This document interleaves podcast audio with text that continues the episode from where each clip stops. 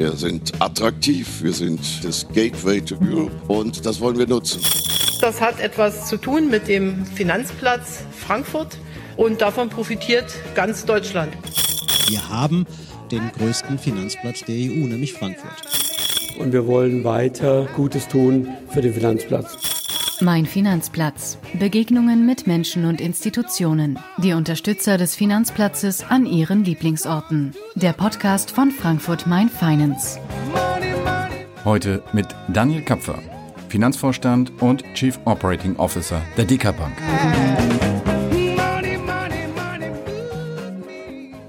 Mein Finanzplatz, der Podcast von Frankfurt Main Finance. Heute mit Daniel Kapfer von der DK Bank. Herr Kapfer, wir treffen uns hier in einem relativ bunten Raum. Äh, Sie hatten gesagt, Ihr Lieblingsort ist mittendrin und mittendrin ist das Prisma. Das muss man erklären. Das Prisma gehört zur Dicker Bank. Vielleicht können Sie ein bisschen was dazu sagen. Genau, das Prisma ist einer unserer Gebäude in Frankfurt und der Raum, in dem wir uns hier befinden, ist die Open Digital Factory, äh, die also dient, äh, Innovationen und andere Ideen im digitalen Bereich dann eben auch weiter ausarbeiten zu können. Jetzt kann man sagen, eine Digital Factory stelle ich mir groß, gigantisch vor. Äh, faktisch ist es ein Großraumbüro, was, um es mal zu beschreiben, ein wenig was von einem Kinderzimmer hat. Man sieht hier äh, bunte Bälle wie im Bällebad, Legosteine gibt es hier, bunte Tafeln mit noch bunteren Post-its drauf, äh, nette Smileys, weniger nette Smileys, Blumen, alles Mögliche sieht man hier. Und zwischendrin sieht man Bücher. Da wird von ICO geredet, da ist äh, die Kryptowährung ein Thema, Bitcoin als Thema. Das ist eine schräge Mischung und das auf kleinem Raum. Inwieweit ist das programmatisch? Oh ja, da ist eine ganze Menge dran. Äh, zunächst mal der Raum äh, ist immer ganz interessant. Man kann über den einmal physisch nachdenken und einmal im Sinne von Räumlichkeiten, um Gedanken zu entfalten. Das ist aus meiner Sicht so eine Trennung, äh, die mir immer dabei durch den Kopf geht. Und vielleicht auch eine Brücke dazu, warum die Mischung so ist, wie sie ist. Also entweder treffen sich hier dann Kolleginnen und Kollegen, um eine Idee zu erarbeiten. Dann kommen eher die Blümchen, Post-its und so weiter zum Tragen, ähm, um dann relativ freie Gedanken zu haben. Aber wir haben auch gesagt, natürlich die Basis an Informationen, an äh, Gedanken sollte hier auch verfügbar sein. Also so kommt ein bisschen die Mischung zusammen äh, und wichtig eben physischer Raum und Raum für Gedanken. Jetzt sind Sie als Chief Operating Officer bei der DK tätig. Eigentlich sind Sie der Möglichmacher in der DK. Und ich kann mir vorstellen, das fordert auch an einigen Stellen Kreativität von Ihnen. Sind Sie auch manchmal hier in diesem Raum? Ja, also ich habe mir den Raum eigentlich ja mitgeschaffen. Insofern könnte man so ein bisschen kalt sagen, ich kenne ihn ja. Ähm, erschlossen habe ich ihn mir erst, als wir hier als Vorstand dann auch entsprechend mal äh, uns mit agilen Methoden auseinandergesetzt haben, mit einzelnen Fragestellungen. Ähm, das muss man erleben, das kann man nicht im Prinzip theoretisch beschreiben, wie man sich das vorstellt. Naja, erleben können wir es jetzt ein bisschen schlecht. Trotzdem die Frage, die macht mich jetzt neugierig. Die Tatsache, Sie haben es erst so richtig erlebt, als Sie das mal auf Vorstandsebene auch durchgespielt haben.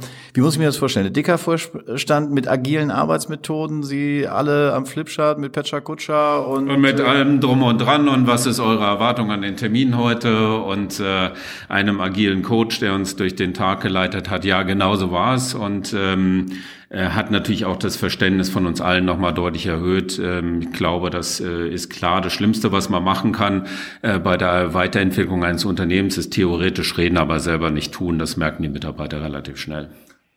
Jetzt kann man sagen, äh, agiles Arbeiten wird vielerorts diskutiert. New Work ist ein Schlagwort, was äh, durch alle Branchen sich zieht.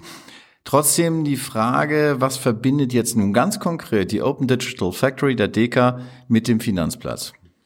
Ja, auch da ist eine ganze Menge. Die, die blödeste Erklärung wäre natürlich, wir befinden uns in den Räumlichkeiten einer Bank in Frankfurt. Ähm, also ist die Verbindung gleich da. Ähm, aber hier sind auch eine ganze Menge unserer Ideen zur Weiterentwicklung des Finanzplatzes entstanden. Also wenn man mal überlegt, ähm, hier haben wir unsere ersten Gehversuche auf äh, Blockchain gemacht, wie man dort entsprechend digitale Assets auf Blockchain darstellen kann.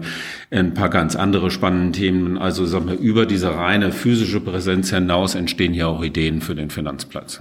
Es entstehen Ideen. Gibt es da schon Ideen, wo Sie sagen, äh, die sind schon raus aus ich habe vorhin gesagt, dem Kinderzimmer, die sind raus aus dem Kinderzimmer, die sind jetzt sozusagen aktiv?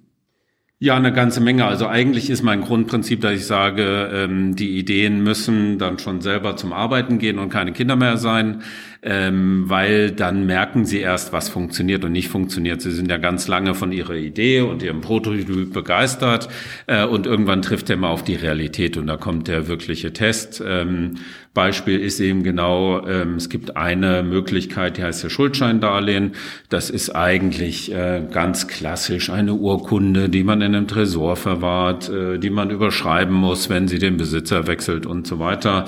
Ähm, das haben wir hier zum Beispiel digitalisiert und haben gesagt, das äh, ist auf der Blockchain ähm, verfügbar und auch handelbar. Äh, das ist eine der Sachen, die in der Realität schon sind. Ähm, gibt auch ein paar Dinge in der internen Realität. Äh, eine App für Mitarbeiter, wo man zum Beispiel sagt, du musst jetzt keine Krankmeldung mehr per Hauspost an äh, die Personalabteilung schicken. Wir reden eigentlich über zwei Themen, wenn wir hier sind. Wir reden zum einen über New Work, ich habe es erwähnt als Stichwort. Wir reden zum anderen aber über das Stichwort Digitalisierung. Ein Stichwort, was äh, Frankfurt Main Finance sich auf die Agenda gehoben hat. Äh, der äh, Zehn-Punkte-Plan von ähm, Herrn Wiesheu als Präsidenten hat das ja explizit auch ausgedrückt. Jetzt ist Digitalisierung etwas, ähm, was die einen begeistert, ähm, aber ich habe es vorhin auf einer Zeitschrift gelesen, die hier bei Ihnen äh, in der Open Digital Factory auslag, ähm, den Spruch, äh, wo digitalisiert wird, fallen Späne. Entsprechend sind die äh, Emotionen wahrscheinlich ambivalent. Wie geht man damit um? Ja, indem man, also ich glaube, es gibt zwei Wege. Man muss erstmal das Chancenpotenzial aufzeigen. Ähm, ich glaube, es gibt äh, eine ganze Menge Dinge, wo man den Kolleginnen und Kollegen damit sagen kann, du kannst hier Zukunft mitgestalten. Und äh, ich glaube, wir haben sehr viele Mitarbeiter, die sagen, genau das finde ich spannend. Ähm, ich will ja eigentlich als Mitarbeiter nicht an altbackenen und langweiligen Sachen arbeiten, sondern an Sachen, die zukunftsrelevant sind. Also das ist einer der Punkte. Der zweite gefällt mir schon nicht mal, aber der ist manchmal auch nötig, der ist so ein bisschen bisschen ähm, ja äh, downside-orientiert, würde man im Neudeutschen sagen. Äh, was passiert denn, wenn wir uns damit nicht beschäftigen? Denn äh, der Rest der Welt tut es garantiert. Ähm, und was ist denn unsere genau? Was ist denn unsere Rolle in fünf bis zehn Jahren? Wir sagen immer so schön, die äh, DK ist das Wertpapierhaus der Sparkassen. Äh, und ich setze diesen Satz fort äh, heutzutage. Das gibt's aber nur, wenn es auch das digitale Wertpapierhaus der Sparkassen ist. Genau das ist der Kontext, wo viele eben jetzt wahrscheinlich staunen werden, weil das Image der Sparkassen, seien wir ehrlich, ist ja äh, eher das des beständigen, des traditionellen Hauses, nicht unbedingt das Haus, das äh, für Innovationen steht, für das, was äh, wir heute uns noch gar nicht vorstellen können. Wie schwierig ist es, die Mitarbeiter dort mitzunehmen? Ja, das ist natürlich, äh, glaube ich, wie immer ein Weg, auf dem Sie erstmal sagen müssen, es gibt welche, bei denen zündet der Funke sofort und die rennen gleich mit. Ähm, gibt welche, die beobachten und es gibt welche, die bleiben dann einfach mal stehen und sagen, ach, ich habe keine Lust mehr, mich damit zu beschäftigen. Ähm, aber ich glaube, ähm, das, was Sie eben ansprachen, ist sehr, sehr wesentlich für uns, weil das, das beständige, stabile ist ja in der Bankenwelt heute vielleicht gar nicht so schlecht. Also das Image, äh, bin ich zum Schluss gekommen, ist erstmal eine gute Basis. Auf der Basis muss aber dann auch das Innovative aufbauen. Also wenn wir als Sparkassenorganisation 40 bis 50 Millionen Kunden haben, und können die genauso äh, coolen Apps, Tools verbinden wie äh, Fintechs, dann ist das, glaube ich, eine ganz andere Basis. Und da sind wir auf dem Wege, das zu nutzen, müssen aber den einen oder anderen noch motivieren, ja. Stichwort Fintechs. Wie ist denn das Verhältnis dazu? Die Fintechs sind ja mal angetreten, das Banking zu revolutionieren. Ja, Revolution, sagt der eine oder andere, die ist wohl ausgeblieben. Trotzdem erscheint es immer noch von außen betrachtet, als wären das zwei verschiedene Welten. Wie sehen Sie das? Ja, das sind sicherlich auch immer noch zwei verschiedene Welten, ähm, denn da ist ein äh, neues Unternehmen, äh, Fintech, mit relativ wenig Regularien, mit äh, wahrscheinlich sehr viel Anfangsenergie und auf der anderen Seite ist ein, kann man ruhig so sagen, Tanker, ähm, äh, der eben auch ein bisschen etablierte Strukturen hat, der in seiner Größe auch etwas formalere Prozesse braucht. Also äh, sind zwei Welten. Aber es ist genau natürlich, was unterscheidet diese Welten auch, das ist die Kundenbasis. Also ähm, wir kommen von einer existierenden Kundenbasis und müssen sehen, dass wir die konkurrenzfähig versorgen mit Leistungen.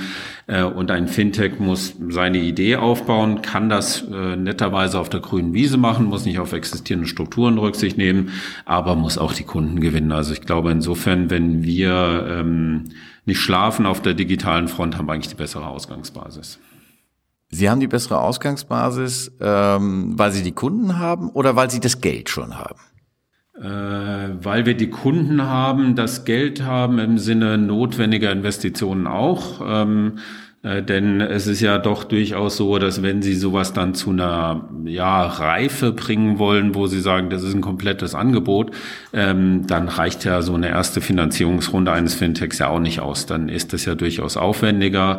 Ähm, je größer Sie werden, umso mehr interessiert Sie vielleicht auch mal eine Aufsicht dafür, was Sie da tun. Ähm, umso höher werden dort Anforderungen. Äh, und das kennen wir alles und können es halt alles darstellen. In meiner Wahrnehmung müssen wir dann gucken, ähm, dass unsere existierende Infrastruktur Infrastruktur uns nicht daran behindert, aber auch flexible Leistungen anzubieten und immer neue Innovationen in kurzen Zyklen. Jetzt reden wir über dieses Thema auch mit Blick auf den Finanzplatz, den Finanzplatz äh, Frankfurt. Und äh, da wirft man immer ein Auge darauf, wie viele Fintechs sind denn hier, ja. welche Fintechs sind hier, was können die leisten. Wenn man ihnen jetzt so zuhört oder wenn ich ihnen jetzt zuhöre, dann äh, kommt bei mir so ein bisschen den Eindruck, so wirklich äh, für Bankdienstleistungen braucht es die Fintechs nicht zwingend. Äh, wie sehen Sie das? Ja, ich, ich glaube, in meinem Kopf gibt es immer eine Differenzierung. Es gibt einmal ähm, so ein bisschen äh, das, was man in der Internetökonomie vielleicht Plattformökonomie nennen würde oder ähnliches. Also quasi jemanden, der dem Kunden sagt, bei mir findest du einen einfachen Zugang, äh, meine Leistung ist unkompliziert, ist digital verfügbar. Äh, und dann gibt es ein bisschen den Produzenten der Leistung. Und ähm, in meiner Wahrnehmung haben viele wohl wissen, dass die eigentliche Finanzdienstleistung auch nicht ganz einfach anzubieten ist, sich auf diese erste Rolle beschränkt, also quasi äh, das Frontend zu sein, wenn Sie sich das angucken in verschiedensten äh, Branchen, ähm, sei das im Zahlungsverkehr, aber auch außerhalb des Bankings, dann ist das ja immer mal so, ist eine Vermittlungsplattform und der eigentliche Leistungserbringer ist eigentlich ein ganz anderer. Wenn Sie bei Amazon was kaufen, kaufen Sie auch schon längst nicht mehr bei Amazon, ähm, sondern zum Großteil bei Händlern, die dahinter stehen, dann eben entsprechend. Und eigentlich haben die die Ware, eigentlich verkaufen die die Ware, ähm, aber sie haben eine andere Plattform dazu. Und da, glaube ich, gibt es eine Rolle, wenn es dann darum geht, nach vielen Regularien, compliant eine Bankdienstleistung zu produzieren. Da hatte ich auch den Eindruck, will der eine oder andere gar nicht ran. Das heißt also im Prinzip äh, lebt der Standort auch von der Symbiose. Absolut, absolut. Denn ähm, man kann sich ja eh fragen, ähm, was ist denn ein Standort im digitalen Zeitalter? Ähm, und da bin ich persönlich ganz froh, dass man da nicht zu dem Schluss kommt, dass das ja nur noch rein virtuell ist, ähm, sondern dass es äh, physische Standortfaktoren gibt und da ist eben äh, die Ansiedlung von Know-how, ob nun Fintech oder anderes Know-how, äh, einer der wesentlichen Faktoren aus meiner Sicht. Wenn Sie jetzt sagen digitalen Standort, wie würden Sie den dann beschreiben? Was ist dann, wenn er nicht nur virtuell ist? Wie sieht der ideale digitale Standort aus? Ja, also zunächst mal, glaube ich, einen Aspekt hatten wir eben. Er ist in der Lage, Know-how anzuziehen. Also ähm, für das, was wir jetzt diskutieren, brauche ich ja schon einmal äh, Banker, ich brauche Technologen, äh, ich brauche Menschen, die sich in agilen Vorgehensweisen auskennen. Also ich muss in der Lage sein, erstmal attraktiv genug sein, um dieses Know-how anzuziehen. Ähm, das ist ein wesentlicher Faktor. Ähm, und das hat ja dann auch immer selbstverstärkende Effekte. Wenn ich genügend davon habe, sagen die anderen Menschen, das ist spannend, da will ich dann auch hin. Ähm, das ist ein ganz wesentlicher Punkt. Dann gibt es vielleicht so ein paar äh, Punkte auf der Aufsichtsseite. Ähm, wie gut lässt denn eine Bankenaufsicht, wie gut lässt denn ein Gesetzgeber äh, Innovationen zu? Also Stichwort elektronisches Wertpapiergesetz ist jetzt ähm, ein absolut wesentlicher Standortfaktor, ähm, dass man in Deutschland sagt, ich kann ein elektronisches Wertpapier emittieren. Äh, und das Dritte ist in meiner Wahrnehmung, ähm, dass es durchaus auch äh, quasi dann Häuser braucht, äh, die die Themen dann treiben, plus dann eben natürlich auch so die, die ganze, was Frankfurt glaube ich auch noch zeichnet, die ganze wissenschaftliche Infrastruktur. Also was gibt's hier für Lehrstühle, die sich auf die Themen spezialisieren, sei es Technologie, sei es Bank. Also das ist dann für mich erfreulich, dann doch immer noch lokalitätsabhängig. Lokalitätsabhängig, das bringt mich zu Frankfurt Main Finance. Welche welche Rolle spielt die Finanzplatzinitiative in Ihrem Szenario? Ja, das ist äh, sehr wesentlich für alles, was ich eben aufgezählt habe, eigentlich aus meiner Sicht, weil ähm, wir haben ja nun ein sehr, sehr gutes Beispiel dafür gesehen äh, mit dem Brexit, äh, wie stark äh, die Positionierung eine Rolle spielt. Ähm, zum einen die Bestätigung für die Theorie, dass ein physischer Platz entscheidend ist, weil äh, Wesentlichen waren vier Städte entscheidend, Dublin, Paris, ähm, äh, Frankfurt und Luxemburg quasi. Äh, und da kann man sagen, offensichtlich ist das entscheidend. Ähm, und da hat man auch gesehen, dass es äh, möglich war, für Frankfurt eine gewisse Attraktivität auch international dann eben entsprechend darzustellen. Also ähm, da sollte man mitnichten denken, dass äh, in einer digitalen Welt äh, der physische Platz ja nicht mehr entscheidend ist ist und ich dafür auch dann nicht kämpfen muss. Ja. Also wenn der physische Platz nicht entscheidend ist, äh, beziehungsweise nach wie vor entscheidend ist, ähm, dann lassen Sie uns mal ein bisschen über den Platz reden. Wir haben so einen kleinen Einschub jedes Mal in unserem Podcast, wo wir mal um eine kurze Antwort bitten. Kurze Frage, kurze Antwort. Mhm. Erste Frage. Mein erster Eindruck von Frankfurt war? Ist eine Großstadt, die viel zu bieten hat. Meine schönste Begegnung hier war? Das ist nicht ganz so kurz. Ich hatte mein erstes Projekt in London, spricht also erstmal dagegen, ähm, kam aber dann auch nicht jedes Wochenende nach Hause. Wenn ich aber nach Hause kam, dann bin ich mit meiner Frau äh, in Sachsenhausen erstmal essen gegangen. Mein größter Erfolg war? Ja, die waren eigentlich alle hier, weil äh, alles bei mir mit Finanzplatz zu tun hat. Von daher äh, fällt es mir da schwer zu differenzieren. Meine größte Herausforderung ist? Ja, das ist eigentlich eher im privaten Umfeld genügend Bewegung zu finden. Ich hatte äh, jemanden, der mal Einfluss auf mich hatte, hat gesagt, Bewegungslosigkeit ist das Rauchen des 21. Jahrhunderts. Mein größter Wunsch ist. Oh je, das ist jetzt, ich habe es versucht zu vermeiden, aber das ist jetzt doch Corona-bedingt, ähm, ist eine Fernreise machen zu können. Ähm, ich habe mich entschieden, nicht auf den ominösen Ruhestand zu warten, bis man mal gewisse Ziele in der Welt ansteuert, sondern das im aktiven Leben zu machen. Ja, die Reise für 20 habe ich jetzt schon zweimal verschoben. Dann danke ich Ihnen auf jeden Fall erstmal für die kurzen Antworten und hakt dann aber auch gleich ein. Wenn Sie ja. sagen, es zieht Sie in die Ferne, wohin zieht Sie? Ja, ähm, in der Regel äh, nordamerikanischer Content, also USA ist äh, eigentlich beliebtes Ziel, aber von da aus kann es dann gerne nochmal weitergehen. Ähm, und äh, ich war jetzt zwei, dreimal in Hawaii, was äh, für mich so die ganzen Stereotypen erfüllt, die man sich davon vorstellt. Also es ist äh, US-amerikanischer Lebensstil, hat aber schon so ein bisschen was von Südsee, äh, angenehmes Klima, äh, entspannte Menschen, zumindest wenn man da im Urlaub ist. Also das ist zum Beispiel sowas, was ähm, ich einfach toll finde und ähm, für mich hat die Distanz auch einen Erholungsfaktor, weil ich bin einfach auch geistig äh, je weiter weg, umso weiter ich physisch weg bin, habe ich manchmal den Eindruck. Jetzt haben Sie erzählt in den kurzen Antworten, die Sie gerade gegeben haben, ähm, als Sie angefangen haben, hatten Sie zunächst ein Projekt in London und kamen dann wieder nach Frankfurt zurück. Ja. Wie war denn das? Ja, das war zunächst mal spannend. Also ähm, ich war Berufsanfänger bei einer Unternehmensberatung und ähm, war dann auf der Anfangsschulung. Dann hängen da so Zettel an einem äh, Board, also noch nichts digital damals. Und ähm, man solle doch mal die folgende Nummer anrufen. Und dann wurde mir also eröffnet, dass ich doch in London ein Projekt machen könnte. Ähm, das war dann auch schon mit Kapitalmarktzug, das ist bei London wahrscheinlich auch zu vermuten. Äh, und das hat mich natürlich nochmal sehr stark geprägt und mein Interesse am Kapitalmarkt natürlich auch nochmal deutlich erhöht. Ähm, und von daher war das für mich äh, eine sehr prägende Zeit, denn sag mal, als Student ist es nicht ganz so ausgeprägt wie heute, war ich eher so allgemein Betriebswirtschaftler. Ich bin ja Wirtschaftsingenieur und Elektrotechnik. Ähm, da war noch nicht so die Bankspezifika und die sind eigentlich dadurch gekommen. Jetzt haben Sie, wie gesagt, äh, in London das schon mal kennengelernt, haben sich trotzdem für Frankfurt entschieden. Was war für Sie damals zu einer Zeit, als Brexit überhaupt noch kein Thema war, ähm, der Beweggrund, sich für Frankfurt und vielleicht auch gegen London zu entscheiden?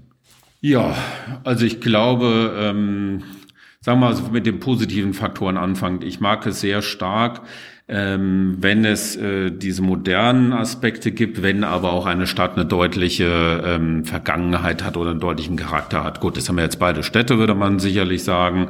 Ähm, wahrscheinlich liegt der mir in Frankfurt aber eher. Also ich finde, ich habe es mal so versucht zu beschreiben, so seelenlose äh, Schlafstätten, die halt wirtschaftlich aber irgendwie attraktiv sind, ähm, die finde ich ziehen jetzt auch keine Menschen an, sondern da muss auch das drumherum stimmen. Und das ähm, ist in Frankfurt für mich eben der Fall. Ähm, London, ähm, das habe ich da gelernt und man sieht ja auch in Frankreich diese zentralistischen Länder, äh, in denen, ich übertreibe jetzt mal 30 Prozent der Bevölkerung da leben, ähm, das hat dann auch schon Moloch-Charakter, bis man überhaupt mal reinkommt. Äh, äh, Menschen, die man trifft, die sagen, ich fahre anderthalb Stunden in eine Richtung, um zu meinem Arbeitsplatz zu kommen und so weiter. Das ähm, finde ich dann auch von der, von der Struktur nicht gesund eigentlich letztendlich. Jetzt ist es ja so, dass äh, Frankfurt, wie Sie haben es beschrieben, gilt vielen als die kleinste Metropole der Welt. Ähm, inwieweit ist das ein Vorteil? Inwieweit ist das ein Standortvorteil? Ja, also ich finde, ähm, natürlich gibt es erstmal so eine gewisse Mindestgröße, um kulturelles Angebot, sei das jetzt Theater, Oper, sei das Essensmöglichkeiten darzustellen. Ähm, das ist aber offensichtlich gegeben aus meiner Sicht. Ähm, und dann gibt's, glaube ich, irgendwann fangen dann die Nachteile bei Größe an, wie ähm, Reisezeit, wie äh, das Ganze drumherum. Also von daher glaube ich schon, dass das ein Standortvorteil ist. Und wie schnell bin ich denn auch an attraktiven Orten im Grünen daneben letztendlich aus der Stadt? Auch das ist ja ein wesentlicher Punkt in meiner Wahrnehmung. Also glaube, das ist ein Pro. Jetzt haben Sie den Brexit erwähnt. Äh, damit äh, wird vieles anders beurteilt. Frankfurt ist äh, bei einer jüngsten, beim jüngsten Standortvergleich äh, sehr gut weggekommen, ist der wichtigste Finanzplatz, als wichtigster Finanzplatz auf Kontinentaleuropa äh, eingestuft worden. Die Frage ist, diese Studie wird von den Anbietern einmal im halben Jahr gemacht. Wie sicher ist dieser Platz? Was muss passieren, damit er gesichert wird? Ja. Ja, also ich glaube, das ist ja nichts, was sich von heute auf morgen ändert, weil ähm, ich hatte in meiner Rolle auch die Freude, dann mit denjenigen zu sprechen, die ihren Standort verlagert haben. Ähm, wir haben sehr frühzeitig so unsere wichtigsten Geschäftspartner gefragt, wie stellt ihr euch das denn eigentlich vor? Äh, und da kriegt man einen Eindruck draus, wie aufwendig das ist, das zu verlagern. Also das ist nichts, was man morgen gerade mal wieder macht. Ähm, insofern gibt's da erstmal eine gewisse Grundsicherheit. Aber es sind natürlich schon so Dinge wie, ähm, wie sieht man Regulatorik, wie agiert eine Aufsicht. Ähm, das ist aus meiner Sicht in Europa sowieso ein Thema. Äh, ich glaube, sowas wie USA hat eine Aufsicht auch nochmal ein Auge dafür, ob sie ähm, auch vielleicht ein bisschen wettbewerbsfördernd wirkt. Ähm, in Europa sind wir da im Stadium, wo äh, möglichst viel Drücken auf die Branche, glaube ich, eher die Devise ist. Ähm, es gibt natürlich auch noch, denke ich, in Deutschland, äh, das war ja eine Zeit lang mal Diskussion, dann arbeitsrechtliche Rahmenbedingungen, die natürlich interessant sind, ähm, weil äh, diejenigen, die hierher kommen, sind dann schon andere Rahmenbedingungen gewöhnt und da muss man nicht nach England gehen, kann man ja auch in die Schweiz gucken oder an andere Stellen, da geht das dann schon anders. Äh, ich will jetzt nicht plädieren dafür, deutsche Arbeitsrechtsnormen auszuhebeln, aber wenn man dann darüber gesprochen hat, so war es ja damals, dass man das in anderen Gehaltsregionen vielleicht doch kann, dann denke ich, ist das immer noch mal ein Gedanken wert. Sie haben gesagt, so schnell lässt sich das Blatt nicht wieder drehen. Das klingt so ein bisschen so, als ob äh, Frankfurt Main Finance, zumindest was den Brexit angeht, einen ganz guten Job gemacht hat. Ja, ja und äh, jetzt können wir uns hinlegen oder? Äh nee, nee, genau. Äh, Teil eins ja. Ähm, äh, man sieht ja auch äh, nicht nur Mitarbeiter, sondern wie viel Bilanzsumme auch entsprechend hier hinwandert. Ähm, und es gibt noch so Zweitrundeneffekte. Ich sehe den einen oder anderen, der sagt, jetzt ähm, konsolidiere ich auch mal meine europäischen Strukturen unabhängig vom Brexit, ähm, weil ich hatte vielleicht ein eigenständiges Unternehmen in Italien, in Frankreich und in Deutschland. Ähm, und wenn ich jetzt gesagt habe, in Deutschland ist mein europäischer Standort, dann ähm, wird das auch bleiben und ich mache den Rest zur Niederlassung meines deutschen Standorts. Also da ähm, ist bestimmt ein guter Job, aber es äh, bleibt, glaube ich, so, dass Luxemburg, ähm, da lächelt man mal schnell drüber, aber es ist natürlich auch ähm, ein Land, das sehr geschickt ist, auch äh, fördernde Rahmenbedingungen zu schaffen. Äh, und im Asset Management sind dort ähm, enorme Summen, die dort verwaltet werden letztendlich. Äh, Paris äh, versucht immer, glaube ich, so auch ein bisschen mit dem Lebensstil zu locken. Also äh, da gibt's genügend äh, Alternativen, so dass man, glaube ich, sich immer wieder Gedanken machen muss, wie können wir das auch weiterentwickeln und wie können wir es weiter attraktiv halten. Ja, Sie haben ja auch Erfahrung in Luxemburg. Genau, und das ist ähm, ich finde das durchaus interessant. Also wenn man so von außen drauf guckt, denkt man, ja, ein Land, wo steht beim Reinfahren, wie lange man braucht, bis man in Frankreich oder in Belgien ist, ist schon eine interessante Dimension offensichtlich. Ähm, aber es schafft es natürlich, ähm, die großen States wie JP Morgan, mit welchen Größen von verwalteten Vermögen die da sind, das sind ja Zahlen, die kann man sich dann schon echt nicht mehr vorstellen. Ähm, es war immer geschickt da drin, ähm, weil es genau weiß, dass es äh, Wirtschaftskraft schaffen muss, Rahmenbedingungen zu schaffen. War es jetzt die EU, ist es jetzt Finanzsektor? Ähm, und so hat es aus meiner Sicht geschafft, im Asset Management weiter ein führender Standort zu sein. Und das gepaart mit so ein bisschen frankophilen Lebensstil ist durchaus auch ein Faktor, ja. Sie waren Geschäftsführer der Bank Luxembourg ja. ähm, und äh, sind wieder hier in Frankfurt. Gibt es ein Learning, was Sie mitgebracht haben, was Sie jetzt vielleicht in die Finanzplatzinitiative mit einbringen können? Ja, also das ist äh, schon genau diese, es sind verschiedenste Faktoren, fangen wir mal so an. Also Arbeitsrecht ist dort auch anders, wir jetzt hier nicht als äh, High and Fire rüberkommen, aber Arbeitsrecht ähm, ist dort schon auch anders. Man kann sich leichter trennen, man kann gewisse Dinge äh, leichter umsetzen. Das ist dann auch alles sauber begleitet mit Tarifverträgen und Kündigungsfristen und Entschädigungszahlungen, aber man kann es einseitiger entscheiden. Ähm, das ist sicherlich ein Punkt, wo ich immer mal denke, na ja, so ein bisschen äh, sollte man da vielleicht auch drauf achten. Es führt ja nicht dazu, dass das Land eine höhere Arbeitslosigkeit hat. Also offensichtlich ist da auch so ein Faktor, dass der äh, Wechsel erleichtern führt wahrscheinlich auch dazu, dass es einen guten Stand gibt.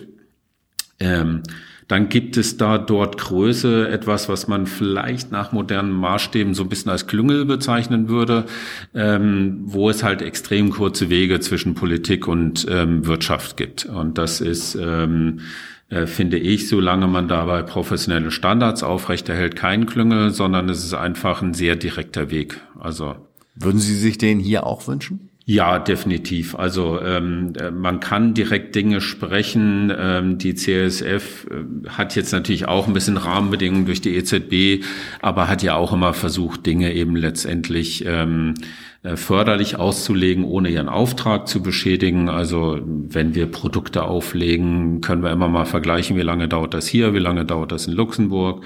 Ähm, also da gibt es schon noch Faktoren, wo ich denke, ähm, man darf das nutzen, um eigenes Interesse des Landes, nämlich Industriepolitik zu betreiben, ohne die Aufsichtsfunktion zu vernachlässigen. Das bringt uns zurück äh, auf Ihr Haus. Ähm, Sie sprechen Bewegungen an, Sie sprechen an, dass äh, sich Dinge verändern. Ihr Haus wird sich auch verändern. Sie werden das Prisma, wo wir jetzt hier sitzen, äh, verlassen. Sie ja. werden einen neuen Standort aufmachen. Ähm, was ist das Ziel dabei? Ja, das ist eigentlich, ähm, ich könnte jetzt hier groß werbend sitzen und sagen, das ist alles Zukunftsgestaltung, aber wie das so ist, ähm, äh, zunächst mal ging es die Frage, ähm, wie zukunftsfähig ist das existierende Gebäude, in dem wir hier sitzen. Ähm, und von da aus hat sich dann aber in der Tat die zukunftsorientierte Geschichte entwickelt, nämlich ähm, wodurch ist die geprägt? Einmal, wie kann ich denn für neue Arbeitsmethoden ähm, wirklich geeignete Räumlichkeiten schaffen? Sie haben ja diesen Raum schön charakterisiert. Äh, in den neuen Gebäuden können wir davon natürlich noch viel mehr schaffen. Ähm, es ist einfach unglaublich einfacher, in einem neuen Gebäude etwas einzuplanen, als in einem Bestandsgebäude umzubauen. Ähm, das ist einer der Faktoren.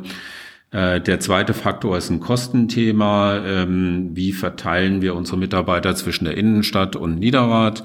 Äh, und der dritte Faktor, man muss kaum glauben, ist dann natürlich auch ein riesen Nachhaltigkeitsthema, denn neue Gebäude sind enorm viel energieeffizienter. Äh, ich habe die Zahl jetzt nicht im Kopf, aber ich glaube, wir sind dann 60 bis 70 Prozent weniger CO2-Emissionen daraus. Die Nachhaltigkeit im Banking, das ist nochmal ein extra Thema, da müssten wir uns vielleicht nochmal verabreden. In der Tat, ja. Aber äh, wo wir jetzt bei Standorten sind, äh, zum Schluss unseres Gesprächs, äh, interessiert mich immer von meinen Gesprächspartnern zu erfahren, wo diejenigen, die neu sind am Finanzplatz, äh, hinkommen sollen, um sich den Finanzplatz zu erobern. Ein Stichwort Ihr Lieblingsort, Sie hatten es so geschrieben, das fand ich sehr charmant, ähm, mittendrin. Das äh, kann so ziemlich alles sein. Ähm, Die Open Digital Factory der DK Bank ist vielleicht für Sie mittendrin, weil Sie natürlich den Zugang haben. Den hat nicht jeder. Ja. Was würden Sie denn sonst als mittendrin bezeichnen am Finanzplatz? Ja, sonst ist mittendrin aus meiner Sicht, und jetzt wird's auch wieder lustig, weil jetzt war ich gerade digital unterwegs, ähm, ist dann sowas wie ein Börsenparkett eben in der Frankfurter Börse, ähm, weil man da natürlich ein bisschen deutlich mehr ein Stimmungsbild aufnehmen kann. Eben entsprechend, das ist für mich einer der Plätze, ähm, und äh, ich hatte es vorhin schon durchaus ein paar kritische Untertöne, aber natürlich ist auch eine Präsenz einer europäischen Bankenaufsicht ist auch etwas, ähm, äh, wo man sagen kann, da kann man dann eben entsprechend ähm, ja den Geruch, das Gefühl aufnehmen. Äh, und ansonsten wäre die Empfehlung, ähm, sich den Finanzplatz aus möglichst vielen verschiedenen Blickwinkeln ähm, zu erarbeiten, weil das ist am Ende äh, ist das Gesamtverständnis entscheidend. Also in verschiedensten Rollen in der Bank, äh, in einem Asset Manager, äh, in der Aufsicht, was auch immer die Möglichkeiten sind. Das ist, glaube ich, dann noch mal ein bisschen von dem physischen Ort weggehend das Interessante. Herr Kapfer, morgen klingelt bei Ihnen das Telefon. Es ist ein Neuling dran, der äh, nach Frankfurt kommt und sagt, wo muss ich unbedingt als erstes hingehen? da kann ich jetzt nur sagen, ins Trianon zur Deka Bank. Ähm, äh, nein, das ist natürlich ein Faktor auch Attraktivität als Arbeitgeber. Ähm, ansonsten würde ich, wie gesagt, äh, einmal die Tour, äh, Kapitalmarktanbieter, Börse, äh, große Bank dann eben entsprechend. Also um da das Gefühl zu kriegen, wie breit das ist. Man denkt ja mal, Bank ist Bank, aber sieht man ja schon an uns, wir sind ja auch relativ speziell von der Geschäftsstruktur. Es bewegt sich einiges und äh, Frankfurt ist breiter, als man sich das vorstellt, meistens als Außenstehender. Äh, es hat viele interessante Aspekte. Sie haben uns äh, einige davon offenbart. Herzlichen Dank, dass wir in der Open Digital Factory sein durften. Und äh, ja, viel Erfolg bei den neuen Schritten, die Sie vorhaben. Viel Erfolg bei der agilen Strategie. Vielen Dank, hat viel Spaß gemacht. Das war Mein Finanzplatz, der Podcast von Frankfurt Mein Finance.